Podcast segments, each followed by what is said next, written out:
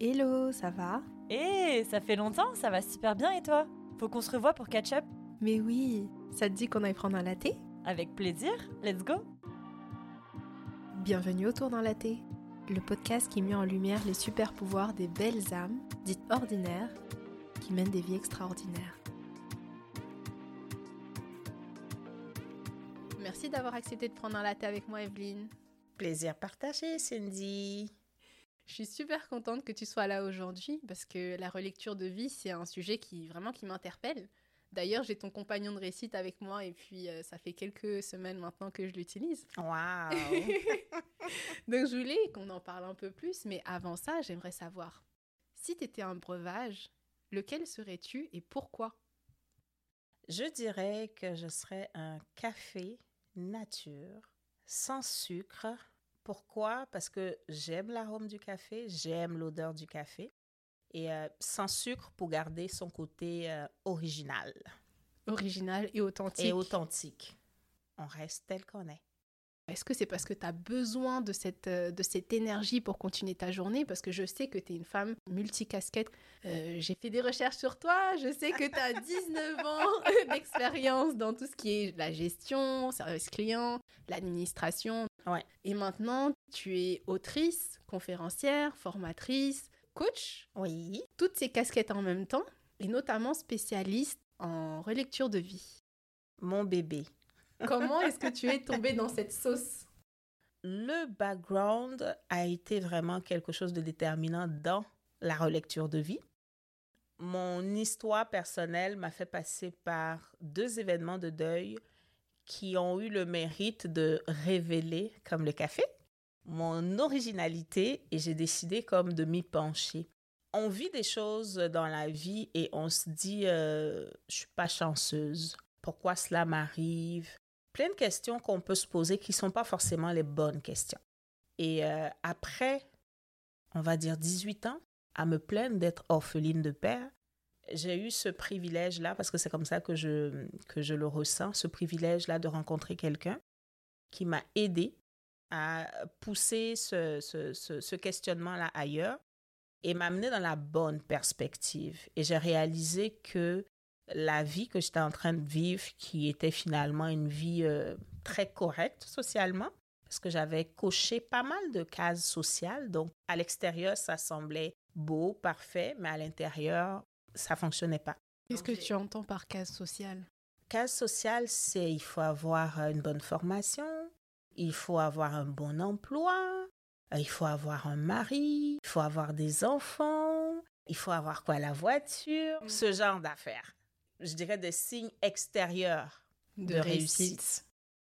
Ce questionnement m'amène en fait à réaliser que cette flamme-là, moi j'aime l'appeler une flamme, je l'ai perdue 18 ans plus tôt. Quel âge avais-tu? J'avais 18 ans.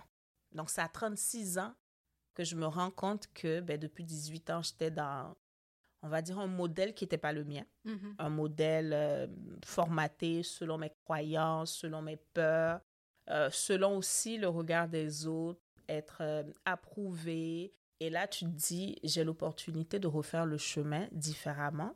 Maintenant que j'ai compris que j'ai le pouvoir de le faire et que ça m'appartient, soit je le prends, soit je le prends pas. J'avais déjà testé le je le prends pas. Et je me suis dit, j'ai envie de le prendre. Et c'est là que je commence comme à analyser toutes mes circonstances de vie pour comprendre en fait qu'est-ce qui aurait pu m'introduire dans cette histoire et je découvre que la vie est truffée de leçons. Tout est une question de perspective, d'angle. Et là, je commence à aimer mon histoire et je commence à la relire. C'est de là que ça part la relecture de vie.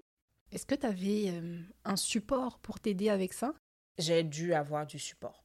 J'avais essayé par moi-même et puis c'est pas toujours évident de voir clair quand on est dans certaines émotions, mm -hmm. euh, je dirais euh, un peu plus négatives.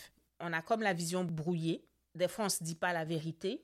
On va se cacher des choses. Et je me suis rendu compte que ça ne fonctionnait pas. Il fallait demander de l'aide, mais je savais même pas à qui demander de l'aide. Je trouvais que ça faisait un peu comme têteux. D'avoir ces réalisations sociales et de dire ça va pas dans ma vie. qui pourrait en fait le comprendre? Je me suis dit, il faut que je trouve. Et puis, ben, j'ai eu le privilège euh, d'avoir euh, quelqu'un que je rencontrais dans ma banque, donc le responsable de cette banque. C'est comme il me voyait euh, dégringoler. Il a vu une femme pétillante à un moment donné et qui était en train de s'éteindre. Est-ce que tu t'en rendais compte?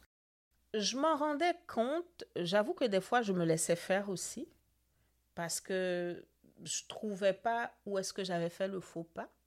Donc, je me disais, Evelyne, tu es quand même assez intelligente. Euh, Qu'est-ce qui s'est passé? Qu'est-ce que tu as manqué?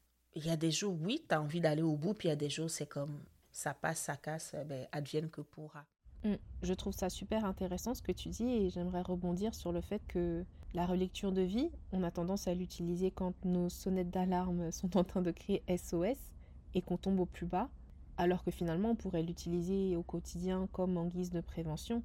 Donc euh, finalement, est-ce que ce serait pas un bon moyen pour être un peu plus acteur de nos vies? Oui, définitivement. Relire sa vie parce qu'on veut un demain qui nous ressemble plus. On veut un, un demain qu'on a construit, qu'on a bâti. C'est comme une pâte là qu'on a pétrie et puis voilà, c'est mon pain, je l'ai fait. Je lui donne la forme que je veux. J'utilise la farine que je veux.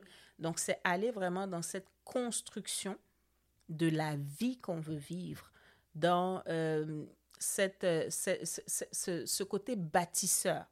La relecture de vie va arriver dans cette intention, pas juste je veux guérir d'hier, ok? On guérit d'hier, mais on, à la fin du jour, c'est pourquoi?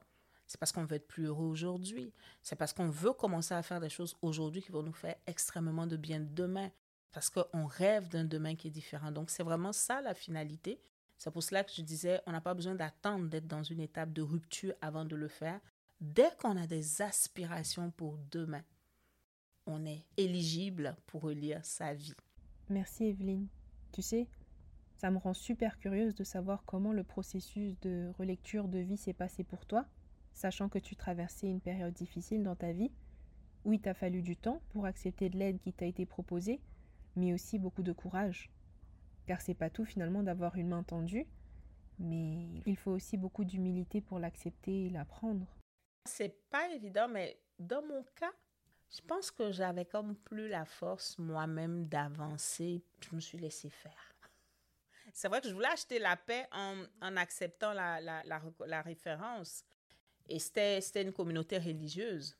Donc, je lui ai dit, écoute, moi, là, euh, je, je suis bonne euh, catholique du dimanche, fais pas trop de vagues avec moi et tout. Mais je suis allée une seule fois et je t'avoue qu'il n'a plus eu besoin de me relancer. Pourquoi? Ce qui était dit résonnait en moi. C'est comme quelqu'un qui a soif et puis tu as comme une goutte d'eau. Tap! OK, c'est juste une goutte d'eau. Ça n'étanche pas toute la soif. Mais tu sais que, ben écoute, si je viens demain prendre une autre goutte d'eau, je sens que ça va me faire du bien. Après-demain, une autre goutte d'eau.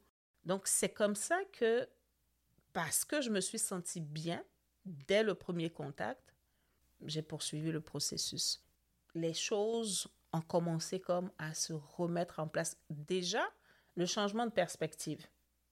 Parce que tu te rends compte que tu es comme dans un seul angle que tu t'amuses à amplifier, que tu t'amuses à... C'est vraiment comme le seul corridor, là. Je suis là, je suis là, je suis là, je suis là. Et puis, c'est, le mouvement, c'est comme quelqu'un te penche un peu juste la tête et puis dit, regarde de l'autre côté. Puis c'est comme, oh! Donc, tu as envie d'explorer. Tu n'as pas envie de revenir dans ce que tu sais, dans lequel tu étais pendant longtemps. C'est comme ça, en fait, que le processus s'est passé pour moi.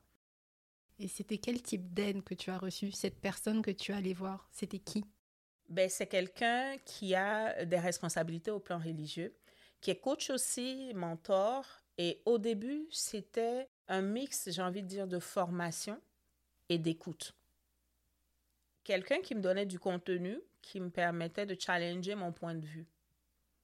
Et quelqu'un qui était bienveillant et suffisamment à l'écoute pour que je me sente à l'aise de me déverser là, sans jugement.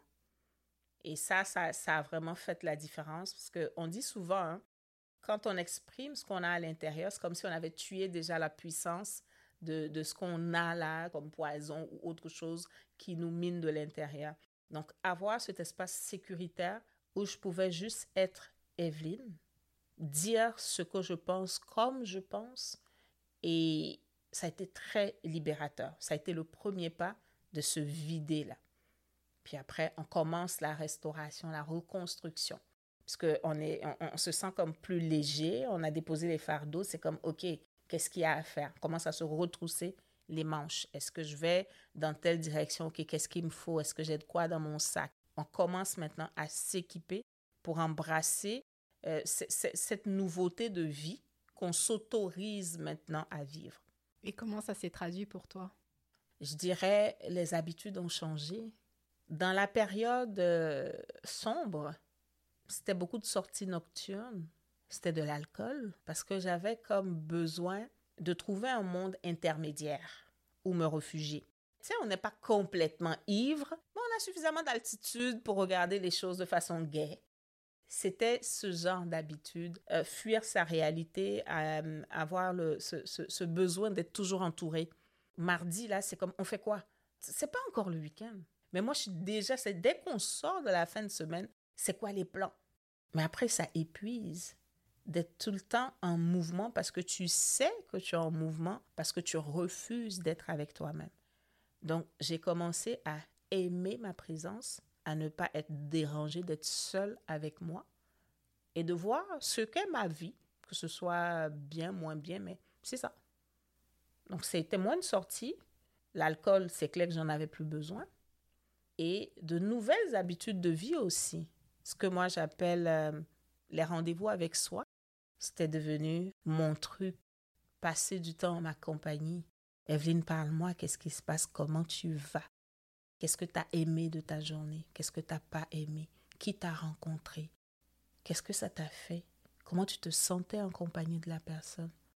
Ce que tu dis résonne beaucoup en moi, le fait de devoir prendre le temps avec soi, des petits rendez-vous avec soi, parce que finalement, c'est vrai que d'apparence, on peut avoir l'impression que tout va bien dans notre vie, mais le fait de prendre le temps avec soi, d'écrire nos états d'âme, ou peut-être même de les gribouiller, parce que souvent on a l'impression qu'il faut vraiment écrire pour rendre ça concret, mais on peut faire des petits dessins, des petits croquis, et puis interpréter cela avec notre créativité, disons. On n'aura pas besoin de vivre quelque chose de forcément douloureux avant de s'introduire dans, dans, ce genre d'exercice. Ce sont des moments que je trouve hautement créatifs, même pour se projeter, pour créer, euh, on va dire, sa vie de rêve. C'est important de se donner ce, temps de retrait. Il est bénéfique, oui, pour euh, tout ce qui peut être douloureux, prendre de la hauteur, analyser, euh, mettre des mots dessus, mais c'est aussi intéressant en termes de créativité. Donc, c'est, moi, je les recommande, on va dire, sans modération. Dans un monde où on, a finalement le sentiment que toutes nos tranches de vie sont occupées, c'est important de s'accorder ce, ce, temps de retrait-là. C'est vraiment gagnant. Evelyne, comment ça se traduit à travers tes offres de services? Au niveau de mes services, je dirais, on a le, de la formation, tout simplement, parce que je parle de la relecture de vie, mais ça, ça prenait d'avoir un support. Un support qui vient avec une méthode qui a cinq étapes qui vont nous introduire dans ce que j'appelle euh, les trois dimensions. Donc, hier, aujourd'hui et demain. Ces cinq étapes, euh, je les déroule dans un parcours de formation qui peut aller jusqu'à trois mois. Il est possible aussi d'avoir euh, du coaching ou même du mentorat. Donc, dépendamment de où est-ce qu'on est rendu euh, en termes de maturité quant à, sa gestion personnelle, on peut être rendu à la phase justement d'être dans la création de sa vie de rêve où on peut avoir besoin de passer d'abord par la case de restauration. Donc, et ce qui est intéressant, c'est que c'est une approche à garder pour la vie, en fait. Quand ça va moins bien, ça aide. Quand ça va très bien aussi, ça aide. C'est vraiment quelque chose que j'ai voulu vulgariser. Donc, c'est un peu pour ça aussi qu'on a le compagnon, pour dire, ben voici un outil avec lequel on marche au quotidien pour aller chercher plus d'accomplissement de soi, plus d'authenticité au quotidien, plus d'intentionnalité. Et bien, tout ça, ça donne la recette du bonheur.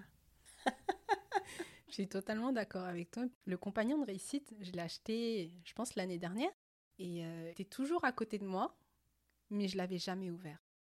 Je ne pensais pas que je pouvais tenir 90 jours à écrire dans un livre de manière quotidienne. Je me disais, oh, c'est trop, je sais même pas ce que je vais dire dedans. Il y a quelques semaines, je l'ai revu, le beau petit cahier de couleurs, et je me suis dit, ah, je ressens le besoin d'écrire, le besoin en fait de rendre concret et de verbaliser en fait ce que je ressens et ce que je vis afin d'aller de l'avant.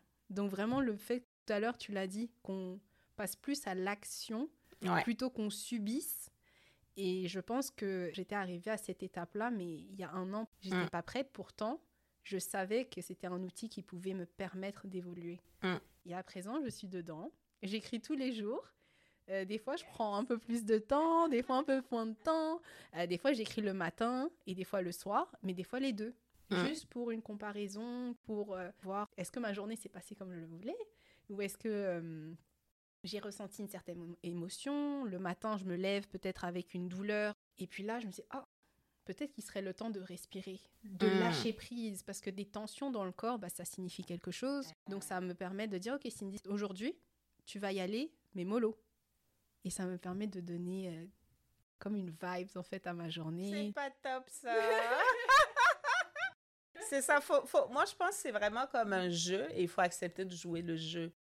Euh, le fait que tu l'aies, que tu sois pas prête, c'est correct aussi parce que on a nos batailles intérieures qui font des fois, il y a comme un momentum, par contre, qu'il faut pas rater, tu vois. Quand tu t'es rendu compte que là, je suis prête, tu es passé à l'action. C'est important de se forcer par moment aussi parce que, veut, veut pas, on aime, on aime tous notre confort, mais c'est de se demander, mais quand je le fais, qu'est-ce que ça va amener? Qu'est-ce que je recherche? Et on est capable de beaucoup plus qu'on ne pense. Tu devais te dire, mais qu'est-ce que je vais écrire pendant 90 jours? Et là, je suis sûre qu'il y a des journées où tu as comme envie de rajouter des intercalaires. Tellement tu as à dire. C'est juste de commencer. On peut être surpris de qu'est-ce qui sort de nous quand on prend le stylo. Et c'est thérapeutique aussi, hein, d'écrire, d'évacuer ce qui est à l'intérieur de nous c'est des moments aussi pour créer, comme je disais tout à l'heure, ça nous fait retomber en enfance. Et je pense que c'est dans cette posture-là que la vie nous sert ses meilleurs plats. Quand on retombe en enfance et qu'on se dit tout est possible, c'est un peu ça qu'on fait aussi dedans avec les déclarations de dire écoute, la journée là, voici ce que je me souhaite. Et pour revenir sur ce que tu disais sur le moment où tu l'utilises, ben, même moi, je change. Les gratitudes, pour une semaine, je peux, ou une période, je peux décider de faire ça le soir ou le matin. Comme actuellement, je fais mes gratitudes le matin, mais ce sont les gratitudes de qu'est-ce que j'ai vécu jusqu'au matin. Il y a une saison où je vais faire mes gratitudes le soir avant de m'endormir parce que je veux m'endormir dans cet état de gratitude où on peut le faire le matin ou le soir. C'est vraiment beaucoup de flexibilité, beaucoup d'écoute de soi et le plus important, c'est de vibrer vraiment positivement avec ce qui se passe dedans, ce qu'on écrit, ce qu'on vit, et de reprendre le contrôle en fait sur sa vie au travers de ses écrits. Evelyne, dis-moi, qu'est-ce qu'il se passe après les 90 jours? Dépendamment de qu'est-ce qu'on vit pendant le processus, il y a des actions qui vont découler, qui vont faire en sorte que l'après 90 jours, il est déjà en train de se construire pour certaines personnes, ça s'est présenté comme euh, une reconnexion peut-être à des sujets d'intérêt, à des projets. Donc, on n'a pas terminé les 90 jours qu'on est dans un déploiement euh, d'un projet ou même de mettre des mots sur tes mots, ça peut t'amener à dire, ben, je pense que telle affaire, c'est sous contrôle, telle autre affaire, c'est pas sous contrôle. Je veux prendre action. Je veux aller demander du support. Il y a un volet, effectivement, où on passe à l'action. Donc, du coup, les actions permanentes et pertinentes par rapport à ce qu'on écrit, ben c'est ce qui va dessiner la suite. Pour revenir peut-être sur l'expérience de cliente, euh, j'ai eu la demande là pour faire le coffret pour l'année parce qu'il y en a qui l'ont comme tellement adopté. Et je pense que c'est important de capturer chaque jour, qu'on se dise que avec ce qu'on a vécu, quand on relit ces notes, on voit la richesse de, de, qu'est-ce qui est ressorti de juste une petite observation, parce qu'on est beaucoup plus consciente, on est beaucoup plus à l'écoute. Ça nous fait comprendre qu'il y a beaucoup de choses euh, sur lesquels on passe parce qu'on est en train de courir et finalement dire ça devient mon mode de vie d'être à l'écoute et donc il y aura un 90 jours et un autre 90 jours et on est dedans pour la vie. Donc il n'y a pas de fin, dépendamment de qu'est-ce qu'on va décider, ou il peut avoir une fin qu'on module en se disant peut-être que je ne fais pas l'exercice quotidiennement, je le fais de façon hebdomadaire, mensuelle, mais la superpuissance est dans le day-to-day. Tu as évoqué tout à l'heure des étapes concernant le compagnon et la relecture de vie. Est-ce que tu peux nous en dire plus? Certainement. Pour la relecture de vie, on a cinq étapes et pour le compagnon, j'ai décidé d'établir sur trois étapes, donc une version condensée de ce qu'on a dans euh, la relecture de vie. Donc, les cinq étapes, elles vont aller jouer dans hier, aujourd'hui et demain, les trois dimensions dont je parlais. La première étape, c'est l'étape où on fait l'état des lieux. On va faire le point. C'est quoi le bilan à euh, le, le jour 1 ou le jour 0 si on veut? On dresse l'état des lieux. La deuxième étape, c'est une étape où on va se projeter, on va rêver. Et dans cette étape du rêve, on fait un petit tour dans le passé aussi pour aller se reconnecter à nos rêves d'enfance. Parce qu'on a nos rêves d'adultes aujourd'hui, mais il y avait des rêves d'enfance qu'on a oubliés, qu'on a perdus en chemin. Donc, c'est faire vraiment un cumul de tout ça et même s'autoriser à aller encore plus loin de façon intentionnelle. L'étape 3 va nous introduire dans ce que j'appelle se nourrir de nos sources d'inspiration. Qu'est-ce qui nous inspire en tant qu'individu et on n'a pas les mêmes sources d'inspiration, je considère que c'est de l'information qui n'est pas fortuite. La source d'inspiration va venir nourrir notre comment, va venir nourrir euh, notre pourquoi, va venir nourrir notre quand et tout. Et euh, surtout quand on a des personnes comme source d'inspiration, pour ma part, on a le mandat de faire plus que la figure d'inspiration. La figure d'inspiration aura tracé une partie du chemin, il nous appartient vraiment là, minimalement, de refaire le même chemin et de rajouter une portion pour les personnes pour qui nous, nous sommes des sources d'inspiration. Et je pense que c'est comme ça qu'on part dans la croissance collective. La quatrième étape, elle va nous introduire dans l'action. Vous voyez, les trois premières étapes, c'est comme si on a, on a collecté de l'information. Là, il faut passer à l'action. Sinon, j'ai envie de dire, ça ne reste que des choses euh, euh, abstraites qui, qui, flottent dans les nuages. On redescend sur Terre et on dit concrètement, telle chose, je fais quoi? On s'élabore un plan d'action qu'on peut appeler aussi un plan de, croissance personnelle, nommez-les comme vous voulez là, mais on passe à l'action. Et la dernière étape, c'est l'étape où on va accepter de faire chaque jour un peu plus. On va refuser le statu quo et on va être dans un processus d'amélioration continue. Donc, voici un peu les, cinq étapes de la relecture de vie qu'on retrouve dans le compagnon sous trois étapes qui sont l'étape des déclarations, où on part dans le côté beaucoup plus créatif, le côté futur, le côté projection, le côté croissance continue. On a la deuxième étape qui est le passage à l'action, toujours, toujours, toujours. Et la dernière étape, l'étape des gratitudes, où on va faire un bilan, mais ce bilan, cet état des lieux qu'on va faire en fin de journée ou en début de journée, devra vraiment s'assurer d'avoir les, les, les, deux axes, le positif comme le moins positif. Et je fais exprès de ne pas dire négatif. Des fois, je, vais même parler de non-succès parce que j'estime que tout ça, ce sont des leçons de vie, ce sont des, des, des cadeaux mal emballés qu'il faut apprendre à reconnaître. Et donc, on finit par se retrouver dans nos cinq étapes de la relecture de vie, juste avec ces trois étapes. C'est simple en apparence, mais dans le quotidien, c'est pas toujours évident d'y arriver. C'est pour ça que par derrière, d'autres personnes vont me dire j'adhère, mais ma discipline personnelle fait que je pourrais pas. J'ai besoin d'aide, j'ai besoin d'être accompagnée. J'adhère, mais c'est comme mon, mon système de pensée est rendu trop sombre j'ai du mal à voir les cadeaux mal emballés. Ça me prend quelqu'un pour me montrer ses angles morts. Ça me prend quelqu'un pour m'orienter vers d'autres perspectives. Donc, on regarde, est-ce qu'on est capable d'y aller seul, on y va. Si on a besoin d'aide, ben on, on, demande de l'aide. Est-ce qu'on a besoin d'aide sur toute la démarche, sur des étapes? Tout ça, c'est des choses aussi qui s'étudient. Merci beaucoup pour ce beau partage, Evelyne. Ça fait plaisir. Avant de conclure, qu'est-ce que tu dirais aux personnes qui nous écoutent actuellement et qui voudraient entamer une relecture de vie? Je dirais, euh, c'est maintenant. C'est maintenant qu'il faut y aller parce que notre histoire, c'est vraiment à nous de, de l'écrire, c'est à nous de l'habiller. Et je le disais tout à l'heure, il, y a, y a une version 2.0 de la relecture et tout, où on va chercher encore plus d'intentionnalité pour euh, embellir cette vie-là. Se dire, OK, je me réconcilie avec mon histoire, mais au-delà de la réconciliation avec mon histoire, je rentre dans une relation d'amour avec cette histoire et finalement, je me positionne comme une actrice de euh, cette histoire en décidant qu'est-ce que je veux qu'on dise de moi.